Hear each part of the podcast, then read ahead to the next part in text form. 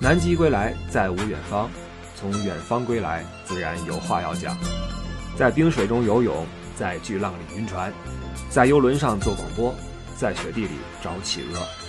南极很大，也有大历史；南极很冷，还有冷知识。不傻说，南极物语。这次我们花点时间，一起聊南极。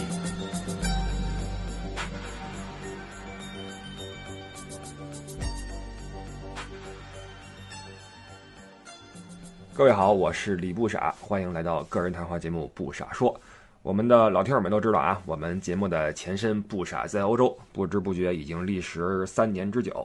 那现在呢，我们用一个更简短的名字，一个新的名字来继续用语音来陪伴各位。呃，只不过我们聊的内容呢，将不只局限在欧洲。我们的征途虽然不至于是什么星辰大海，但是呢，我们的眼界也可以变得更加的广阔和遥远。那今天呢，我们要开启不傻说的一个第一个系列节目啊，就是《南极物语》。呃，主要内容呢，就是我在二零一八年年末啊，十二月和我们的几位听友一起去南极旅游的一系列的内容。我们会用前后很多期节目的时间啊，把和这次旅行相关的一些事情、一些见闻啊聊一聊啊，不论是人文呐、地理啊，一些好玩的事情啊等等，来一起说一说。那这个系列这个名字啊，《南极物语》这个名儿怎么起的？实际上它是来自一张音乐 CD。我是早些年上高中的时候，那时候喜欢买一些莫名其妙的 CD 啊，在街上买，也不买那些歌星的，不是那些流行歌曲，专门买那些没见过的音乐的那些那些碟。有一天就淘了这么一张碟回来哈，叫《南极物语》，封面是纯白色，然后有一个南极大陆的一个一个呃地图。很简单一个构图，我一个好奇就买了。那打口碟也也不是很贵，当时对南极是毫无概念的啊。包括我这次去南极之前，对南极也这种感觉，就不知道那边是什么样。所以那张 CD 其实是我对南极的第一个印象。这个说来也怪啊，就是一一个音乐居然是你对一个地区、一个地方的一个最初的一个构想。那张 CD 的那个曲子其实旋律特别简单。但是曲风是那种特别的安静和空灵的那种那种曲子啊，特别悠远。就前两天我还特地查了一下这张碟是什么信息啊，因为互联网时代了。我一看，我不得了，这张 CD 居然是一九八三年发行的，是一个希腊的一个作曲家做的，他是给日本的一个同名电影做的一个 OST，一个电影配乐。这个电影是我们中国的一代影迷都非常熟悉且热爱的这个日本演员影星啊高仓健主演的，讲的是一九五八年日本的南极科考队和他们的这个雪橇犬的故事。这个故事是个真事儿啊，这事儿值得提一提。我们说一下，就当时日本的这个科考队员因为在南极遇险，不得不抛弃这个雪橇犬。当时这个犬一共是十五只。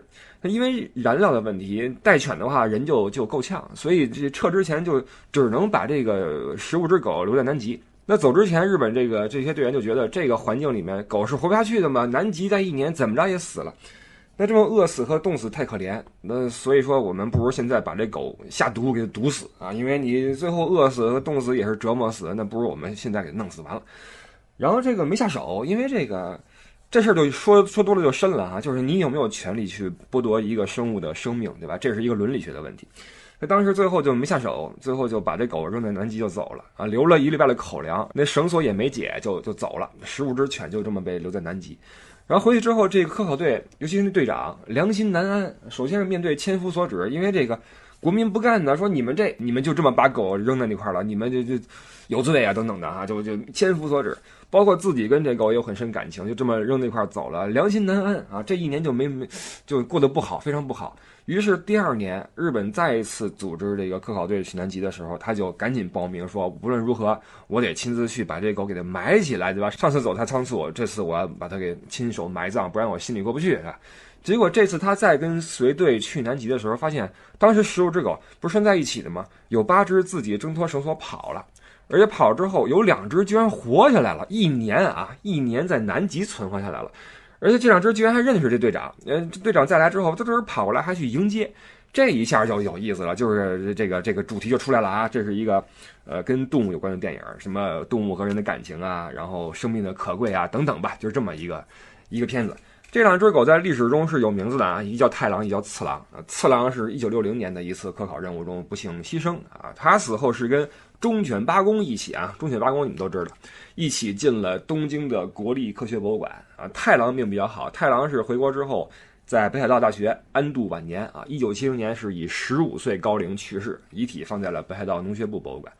那这个电影一播出之后，票房就炸了，直接干到五十九亿日元啊，这个票房记录维持了十五年。这是这么一个电影，那我听那个 CD 就来自于这个电影的一个原声带啊。那这块我有点感慨啊，就是倒不是感慨这个狗和这个片子，而是上世纪五十年代日本就已经在南极有科考站了。你要知道，我们中国的第一个南极站长城站啊，是一九八五年才建起来的，前后差了三十多年，那这个真的是有点差距啊，令人唏嘘。但是关于这个南极站的内容，我们以后再聊啊，我们先不着急，这是第一集啊，我们说点什么走之前的事儿。那从这个高中，因为这个南极物语这个 CD 呢，对南极有了初步的印象之后，我对南极就再也没有过设想，也完全想不到我会在，呃，二零一八年会前往南极。所以这个要特别感谢北京的宏达国旅，这是一个在南美和南极旅游方面极其专业、极其的热情，而且做事非常靠谱的一个旅行社。因为我跟艾迪跟这个。宏达国旅这次合作才促成了二零一八年底我们有一个听友的南极乐游啊，所以当然也要感谢我们这次呃和我们同去的几位听友的信任和支持啊，没有你们我也没有机会陪你们一起去南极，所以这次我去南极呢，有一部分是工作性质，因为要跟听友一起去嘛，呃，只不过因为我对南极也是一无所知，所以我是肯定不是以导游的身份前往，所以可以说是个陪游啊，一吉祥物。所以我也很放松，但是这种放松呢，又让我跟其他的游客呢有着一种很不一样的心态。那别人都是为了一次南极之旅准备了好久好久啊，不论是心理准备是什么也好，我是最后最后了，我都没想到我会去。最后艾迪来一电话说：“赶紧去准备一下吧。”我说：“准备什么呀？”艾迪说：“准备去南极。”我一听，我去，当时我是刚刚从法兰克福回国，要回去三四天。艾迪跟我说：“你赶紧去南极吧。”哇塞！我记得我是周五起飞的，然后我签证啊，签证我是周一才去办的，临走了恨不得前一天签证才才才出来，现收拾了衣服，收拾了包就就就走了，走得很仓促。我们说一下这南极的签证啊，因为很多人会问说去南极需要哪国的签证，南极属于哪个国家等等。实际上南极不属于任何一个国家，它是一个一个嗯公立的一个地方啊，所以呃实际上你从哪个国家去南极，你就办哪国家签证。所以这次我办的就是阿根廷签证，阿根廷签证也不难办啊，因为我当时是刚回国，然后旅行社叫我准备一下材料，我当时还觉得是不是没戏了，太仓促了，没几天了。旅行社说没事儿啊，说你照我说的来，我就一一准备。于是，在一个周一的清晨啊，这个睡眼惺忪的我就出现在北京亮马河附近的一个。一个外国人什么什么公寓啊？这个阿根廷使馆，我发现确实是呃沿袭着这种拉丁派的风格啊，就很随意，完全不像什么美国、德国使馆什么的戒备森严，然后门口还什么安保安检什么的，特别那什么。阿根廷这个就在那个外国人公寓那个小区里头，进小区的话给个身份证一出示就进去了。里边好多居民楼住的都是那些嗯外交那些大使们什么的，我猜啊，就外国人。那其中一个高楼的一个一层就是阿根廷使馆。我你进去，你不知道，你还以为是什么传达室什么的呢。去了之后，我就材料一递，我就等着啊。过一会儿叫我进去啊，叫我进去一进小屋，里边就是签证官啊，很简单就开始开始面签。签证官旁边做一翻译啊，一个西语翻译负责沟通。当时和我一块进屋的还一小姐姐啊。签证官先问小姐姐说：“你是干嘛的啊？怎么回事？”小姐姐说：“啊，这是我第三次去南极。”我听我什么意思？你是干科考的吗？你啊？我估计这这种情况，要么就是旅游业的啊，老去；要么就是真喜欢啊，对南极是真爱。所以一般来说，第三次去南极，第三次办这个阿根廷签证，呃，就很方便了，对吧？但是呢，小姐姐给了一个补充信息，就是。这次我去啊，是跟我男友一起去。我男友现在也在外面呢，他也得办签证。签证官一听就就来精神了，说：“那你把他叫进来吧，啊，你把他叫进来。”小姐姐就出去了，去找男朋友。然后签证官就问我说：“你会说英语吗？”我说：“还行吧，能凑合啊，能能沟通。”然后这签证官就拿英语问我说：“你是做什么工作的呀？什么的？”这些东西啊，说实话，我还提前准备了一下，因为我不能说实话，因为我在北京没工作嘛，我长期居住在德国。实际上，理论上我应该去德国的这种阿根廷驻德国使馆去办我的这签证，但我在北京办的话，我得说我在北京生活和工作，对吧？我就编，我让艾迪给我出示了一个那个工作证明，我们那个啊。那个搭档那公司的工作证明，然后我就说，我说我说我是这个一个旅游网站的一个编辑啊，我我写这个旅游文案啊，我编辑旅游视频，还偶尔剪切一下旅游音频，这这也是实话对吧？因为你公众号是我写的吧，视频是我剪的吧，呃，节目是我做的吧，对吧？也也也算是理直气壮。然后签证官就问我，你去南极干嘛去？我就坐直了这个身体啊，用这个虔诚的眼光看着他，我说这个我是一个旅游爱好者。我去过很多国家，签证官说去过哪儿啊？我说什么德法荷比鲁瑞伊啊，什么梵蒂冈、摩纳哥、捷克、匈牙利，什么什么啊，等等等等。签证官一听，哇，厉害厉害，六六六啊，六六六。然后我说这次我呢，我的目的是南极，因为南极对我来说是如此的神秘啊，如此的遥远，如此的迷人啊。然后呢，我想取到阿根廷，前往南极，同时也领略一下贵国的迷人的风情。然后签证官当时就被我这种态度所。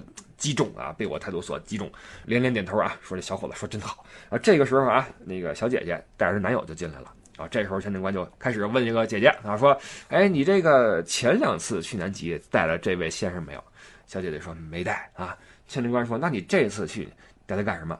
小姐姐说：“这是我男朋友啊，对吧？我们跟他一起去去玩一趟啊，去去去玩一趟。”签证官说：“那你这次去这个南极，包括路过阿根廷，跟你俩这关系有什么关联没有啊？”等等就开始审啊，就这种有关这种担心你这个跑了之后不回来这种问题就开始问啊，就就就审这个。其实后来我到了阿根廷，我发现一问这也多余。你在中国待着好好的，去什么阿根廷呢？就这是后话啊，后话啊，就开始问这小姐姐，问半天，然后突然发现，哎，这看见我了，说你你怎么还在呢？我说啊，我等你等你信儿呢。然后签证官说，等你你出去吧，走吧走吧走吧出去吧。我这一愣，我说什么情况？我就拎包就出去了啊！我还挺忐忑，我说这是怎么回事？问了我三个问题，就是我这还没说够呢，然后就就就让我走了。我还觉得是不是不好说啊？结果过了两三天吧，三四天，到了周四还周三呀，签证出来了。那艾迪的电话又来了啊，说这哎赶紧啊，准备准备事儿，今天去去南极了。我这才开始这个赶紧去去去收拾包。这个去南极的行李啊，这个收拾起来有点有点。怎么说呢？有点拧巴，就很多人会很好奇，不知道带什么好。去南极呢，它有这么一个尴尬的地方，就是十二月份啊，十二月份你从北京出发，北京是冬天啊，挺冷的。那十二月份的南半球是夏天，阿根廷很热，你得带短袖。但是到了南极之后呢，我们对南极的印象就是那冰天雪地啊，地球上没有哪儿比南极更冷，所以你恨不得把什么各种的袄子什么的。呃，全带上啊，可恨不得跟登月似的。其实后来发现不用啊，其实不用。我这次去就是衣服带多了，就是我带了两个外套啊，一个是特别普通的一个抓绒的冲锋衣，而且还不是那种专业的什么什么什么鸟啊、什么爪啊，不不是那种，就是那种做时尚品牌的这么一个一个牌子冲锋衣。呃，还一个厚的，这厚的是一个专业的一个外套，是滑雪用的一个外套啊。到南极之后，后来一发现这个这厚的根本就穿不上，特别热，一出去就捂一身汗。因为十二月份的南极它也是夏季嘛，外边是真的一点都不冷。这么多天下来啊，在南极在户外气温基本上是零度上下，说实话比出发时候的北京暖和多了。所以以后大家去南极的话，也不用那么那么担心啊，就是外边真的是不冷，而且你更多的时间在船里面嘛，船里面恒温二十多度很舒服，你穿一短袖就够了。所以去南极的话，在我看来，那个你主要是戴上那些什么手套、帽子、墨镜这些东西。手套最好是那种露手指头出来的，这样的话你拨那个手机拨的比较方便。还有那种防风的那种骑行的时候那种脖套，这比较有用，因为你坐冲锋艇登陆的时候会有风，你把这脖套拉上来，在鼻子上面一罩，很管用啊。那身上其实我当时穿的就是上身是这个三保暖的秋衣，加一件卫衣，加一冲锋衣就完了。就完了，而且冲锋衣挺薄的啊，就抓绒冲锋衣很薄。实际上旅行社还很贴心，临走还每个人赠送了一件特别厚的一个冲锋衣啊，防水防风的，很好使。但我都没带，我一看这么厚就就算了，没带。腿上腿上就是这个秋裤，然后加一个滑雪裤也够了。滑雪裤很关键啊，这你必须要准备好，因为它防水嘛。就你登陆的时候，你肯定要趟水，包括你在雪地里边溜达什么的啊，这是一定要。裤子一定要有防水裤子，鞋无所谓。鞋的话，你登陆的时候，船家会给你一双这个胶鞋，高帮的胶鞋，你换上就行了，就这么简单啊。不少人还提到南极那个什么防晒什么的，我个人觉得是没什么必要，因为你这，你防晒霜我也戴了，几乎没用，因为你你戴着帽子，戴着墨镜，戴着脖套，然后有围巾，对吧？然后戴手套，你没有什么裸露在外的皮肤，我我个人觉得是没有必要去擦。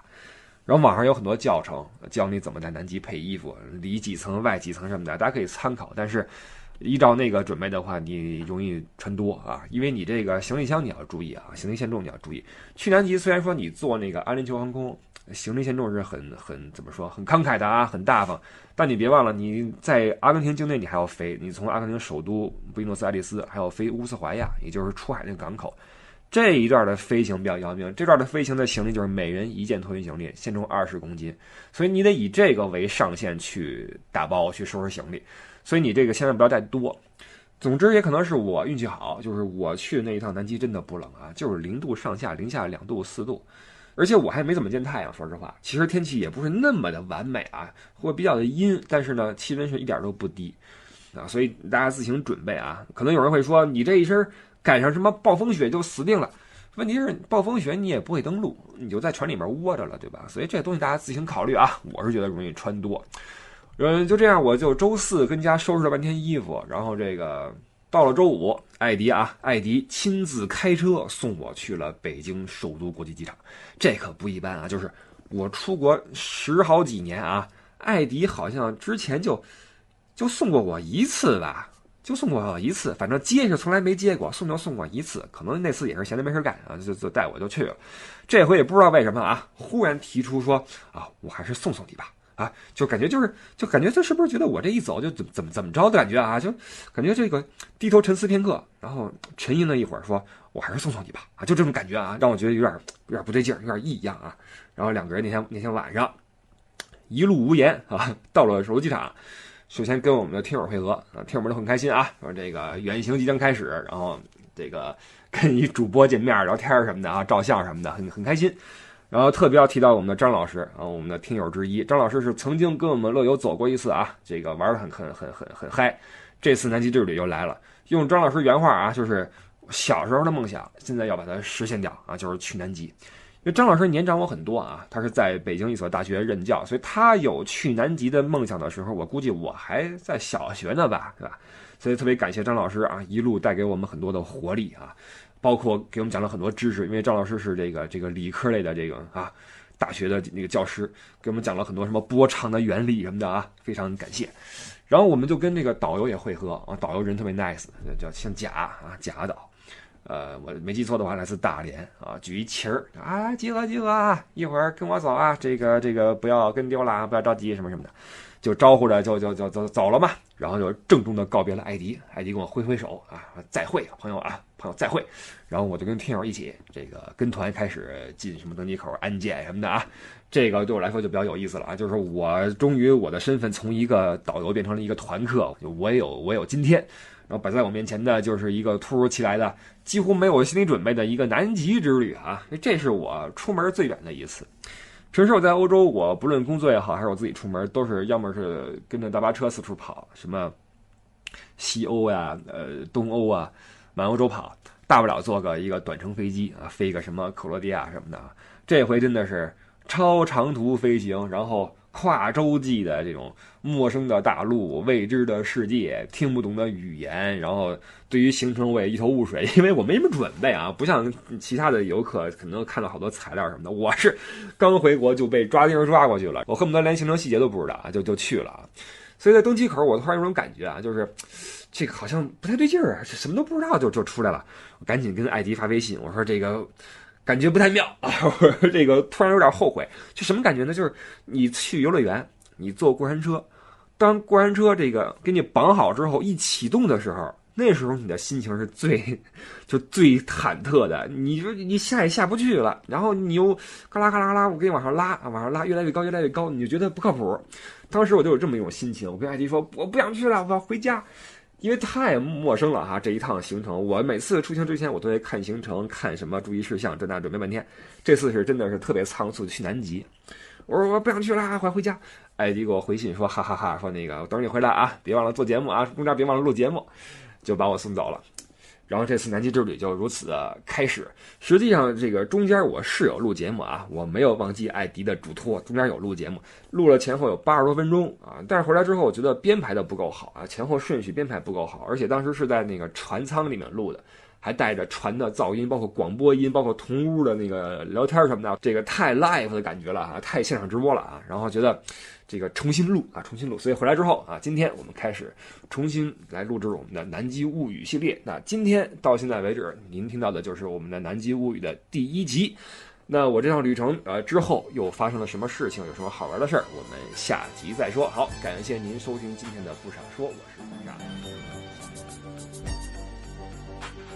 各位好，我是李不傻，这里是不傻说南极物语第二期。我们接着上集内容往下说啊。到了登机口登机的时候，我们导游就跟我们说了啊，说大家啊别坐这块等啊，多溜达溜达，少坐坐，后边有的是你坐着的时候。我们的目的地啊是飞阿根廷首都布宜诺斯艾利斯，坐阿联酋航空迪拜转机。第一段呢，北京到迪拜。大约飞八个小时，那后一段呢？飞行时间比较长，所以各位没事啊，多活动活动。此话一出，我觉得不靠谱。就是，他居然说北京飞迪拜八小时，后边一段飞行距离比较长，这是怎么回事？我赶紧去去查啊，查了一下，发现果然。呃，迪拜转机首先啊，两个多小时，然后从迪拜飞布宜诺斯艾利斯这一段才是真正的一个考验，这段飞行时间居然耗时将近二十一小时，当时我一看都傻了，怎么还还有这么长的时间啊？然后打开地图一看，果然就以前我出门从来没把自己的这个位移移动啊，以这个人类的大洲作为我单位去计算，从中国顶多是从哪个省到哪个省，咱跨省啊。在欧洲了不起，从哪国到哪国？没想到这回这个迪拜起飞，首先北京啊，北京飞迪拜，从东亚飞到西亚，然后从迪拜起来往阿根廷方向去。首先是离开亚洲到非洲上空，跨过非洲大陆到大西洋，跨过大西洋到南美洲，然后首先是降落在巴西首都里约热内卢，这已经是十五小时之后了啊，然后在里约停两小时四十五分钟。该下的下，该上的上，然后上来一波机组人员交班，上来这个啊地勤打扫卫生啊等等，然后再起飞，再飞三小时到布宜诺斯艾利斯。这一算啊，第二段飞行前后的里外里二十一个小时，加上转机两个多小时，再加第一段飞行北京的八小时，直接超越三十小时的全程飞行时间啊！中间虽然停两次吧，但那也不算什么休息。我这就导致这一段啊。就飞的我是到最后是不知道今夕何夕。一开始我还说跟上进度啊，说这个呃到每个地方这个调个表，看看时差，算算这个呃时区啊，算算什么时候该睡，什么时候该吃啊。后来发现不行啊，因为北京到迪拜到里约热内卢到布宜诺斯艾利斯，居然是四个地方四个时区。后来我都晕了啊，就已经算不过来了。这个包括睡也睡乱了，吃也吃乱了。所以以后各位如果飞这段的话，我劝各位也别调表了。你要是个赶上电子表，摁吧摁吧就完了；赶上机械表，好，再把你的轴给摁转坏了，对吧？一直在这转，调调调，就算了，直接算一个这个这个目的地时间就完了。中间就就睡吧，睡会儿看会儿片儿然后吃会儿，睡会儿看会儿片儿吃会儿，一会儿睡成个人字，一会儿睡成个一字，反正就是这样啊，在飞机上面就就就过去了。当时在北京机场，我还跟导游说话，我说怎么还能飞这么长时间？这是往哪儿飞呀？这是。导游一句话给我噎回去了，地球就这么大，你怎么着吧？你怎么着也得飞，这已经是最快的这种走法了，对吧？你就这个把心态放好，慢慢享受吧，啊，享受吧。所以我也没辙，就就飞吧。从北京飞迪拜还好，A 三八零啊，地儿比较大，比较宽敞，坐着比较舒服啊。然后这个娱乐设施比较丰富，看会儿片就过去了。后边那段就惨点啊，后面那段飞机比较小，空间小，然后赶上边上坐了一个这个阿根廷一大叔，哇！大叔比较的比较的丰满，肚子都都都鼓起来了哈，都都敷弄着，然后两只手只能跟两边支着。我们去什么看电影也好，坐飞机也好，最怕边上坐一个那种手一定要把着两边把手的这么一个同行的的同伴啊，就是你手会没地儿放，所以那一段我就比较惨，胳膊一直收着抱着。一路抱过去，一开始我还觉得有点烦，还大叔还挺友好，大叔还跟我这聊天，说你看什么呢？什么？我说看点什么书什么的，跟我聊会儿天儿得了，也甭跟人家什么争了，对吧？就就就一路过来。那我估计有人会问呢，就是去南极都要这么辛苦吗？一定要飞这三十小时吗？一定要飞阿根廷吗？南极不是在地球最南边吗？一直往南边飞不就到了吗？对吧？理论上是这样，但这里边涉及一个地理问题，就是怎么去南极才最便利。首先，这个呃，距离南极圈最近的大陆就是南美大陆最南端，也就是阿根廷和智利那一块啊。而且南极这个形状比较有意思，它不是一个完整的一个圆形扣在地球南部啊，它不是一个呃很圆的圆形，它有一个地方有一个很狭长的延伸，在地理上叫南极半岛。这个半岛从南极大陆一直往北延伸，有点像那个字母 Q。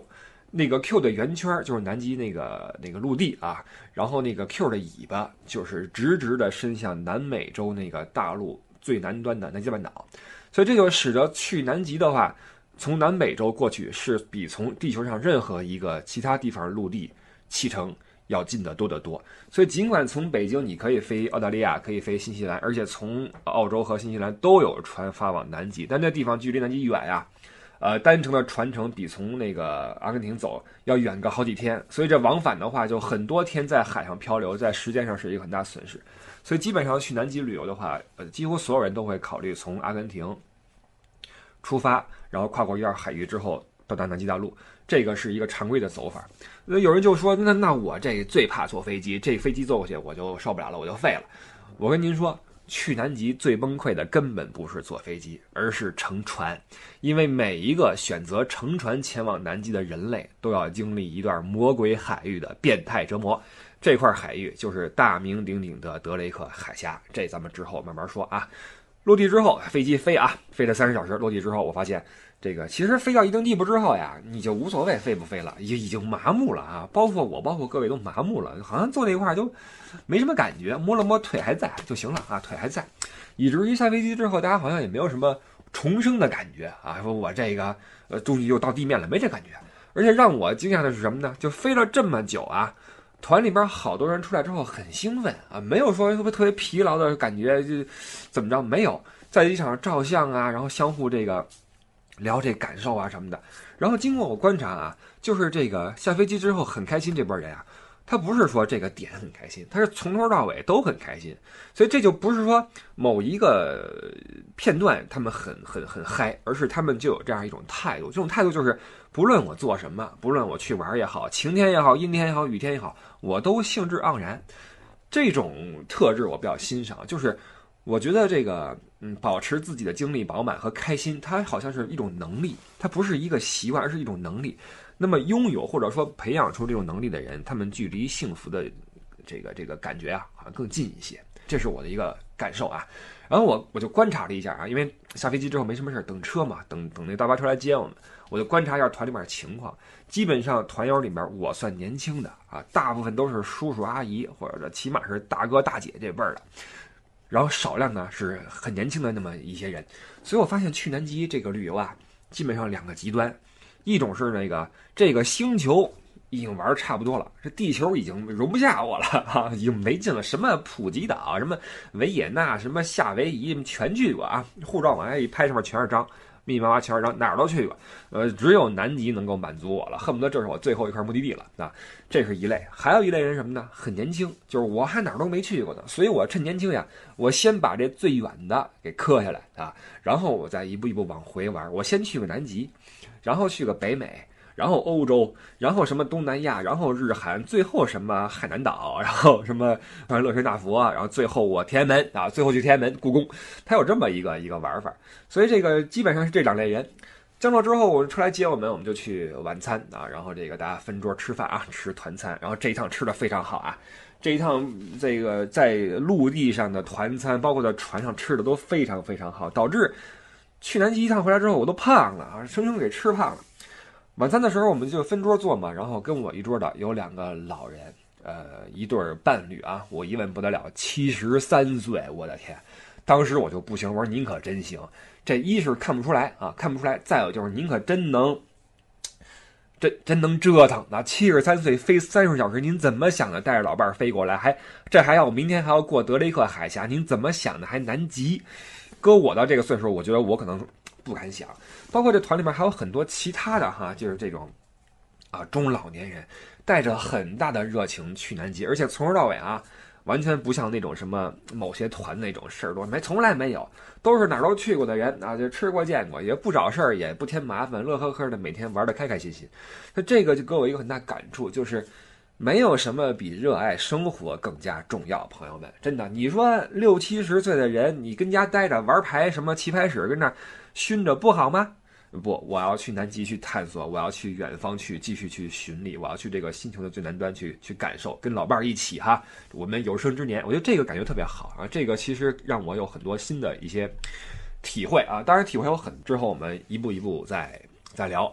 晚饭的时候，大家就开始相互聊天，相互的问候，然后开始对那个以后的行程呢报以期待啊。之后呢，我们就去酒店入住，住了个这个布宜诺斯艾利斯的一个五星级的酒店啊。然后，呃，去的路上，导游就开始聊天吧，跟我们聊那个南美的一些事情啊。正好赶上一个游行，是同性恋一个游行啊，很多彩，很有意思。然后这个也很热情啊，南美人确实热情，在街上跟你聊天什么的，很很舒服。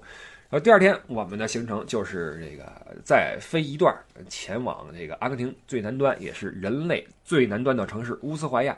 在乌斯怀亚落脚一夜之后，我们将登船，然后开始跨越大名鼎鼎的德雷克海峡。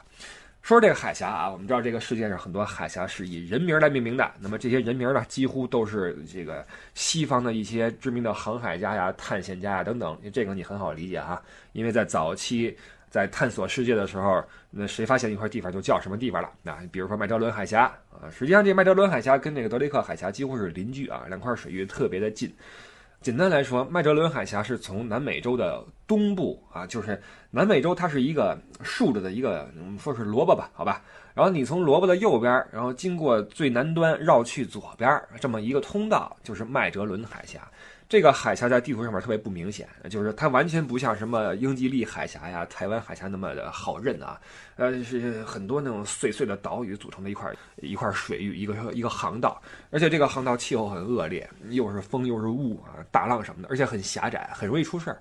那为什么麦哲伦海峡意义重大？因为如果不是麦哲伦海峡的话，你从南美洲的东部绕去西部的话，就要走南美大陆的最南端，就是一个叫何恩角的一个地方啊。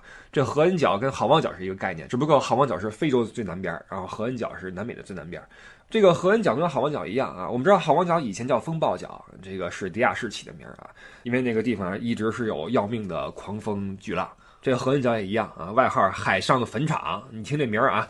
呃，沉过好几百条船，那在这儿丧命的水手在历史上人数超过两万人，你就知道这是一个什么一个地方啊？这地方命名是荷兰一个航海家叫 Wilhelm Schouten，以他的家乡 Horn 来命名的这个地方叫何恩角。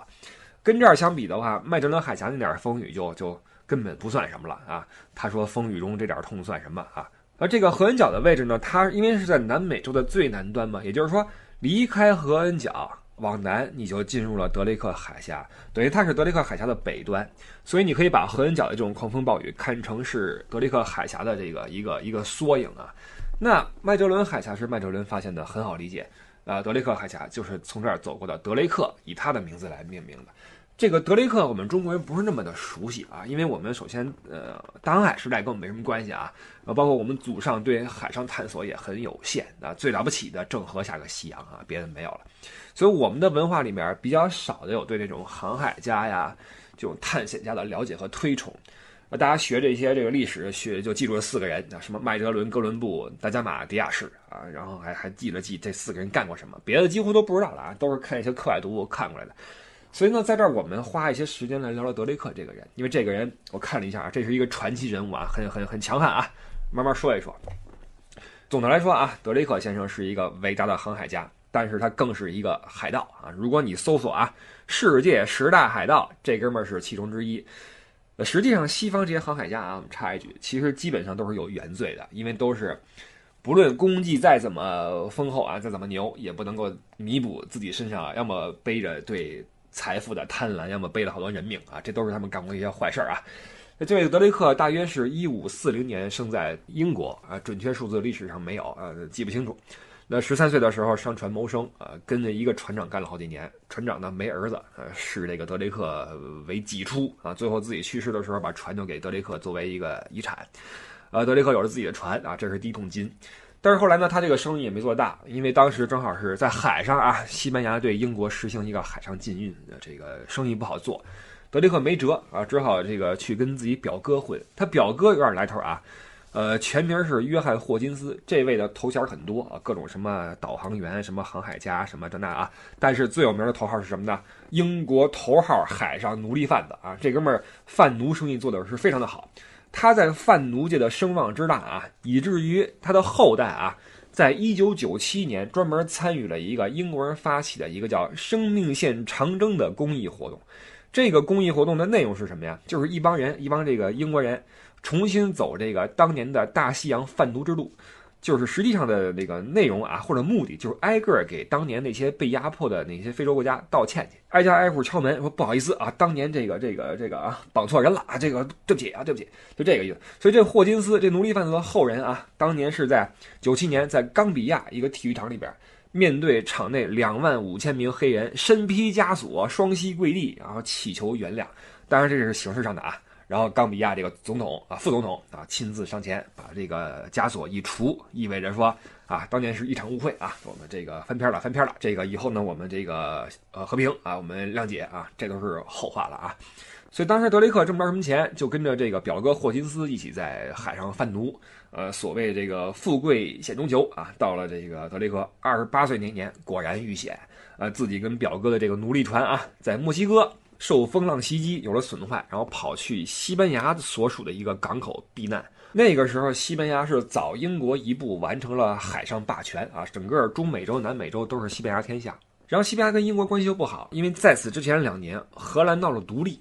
荷兰独立摆脱的是西班牙的统治嘛？从西班牙的这个这种管控下独立出来了。然后当时英国是站在荷兰这一边，因为都信新教嘛，啊，西班牙就很不高兴啊。西班牙开始扶植英国境内的这个天主教势力啊。基于这种背景，这个英国跟西班牙就不是很对付。海上也经常有这种这种船的火拼事件啊。德雷克也参加过啊，开火什么的都有开火。所以这次德雷克跟那个表哥一起这个借借西班牙的港口去修船。西班牙说一开始答应了，说我们停火，你们先休着啊。结果两天之后，到港了一支西班牙舰队，冲着德雷克这船就开始开火，发动了袭击。啊，德雷克跟表哥是仓促着跑离了港口啊，驾船。然后这个手下四百零八名船员，要么被打死，要么被俘虏，然后宗教审判啊，给给烧死什么的，要么就回程路上病死、饿死。总之回英国的没几个人，这是一个巨大的损失啊！而且关键是这哥俩差点把命给给丢了嘛啊！包括这这俩人自己还有点内讧。那霍金斯抱怨德雷克说：“当时你这个啊作战不利啊，你这船比我这大，你不开火光顾跑，你这这不行啊。”哥俩之间还心生一点芥蒂啊，所以这个德雷克就很很窝囊，很憋屈啊。从此之后跟这西班牙就不共戴天。而且西班牙人怎么也想不到啊，这个德雷克以后会成为多么牛的一个人，以及以后是怎样向西班牙掀起了复仇的火焰。之后的故事我们下期再说啊！这是我们《南极物语》第二期的全部内容，感谢收听，我是李不傻，我们下一期接着聊，拜拜。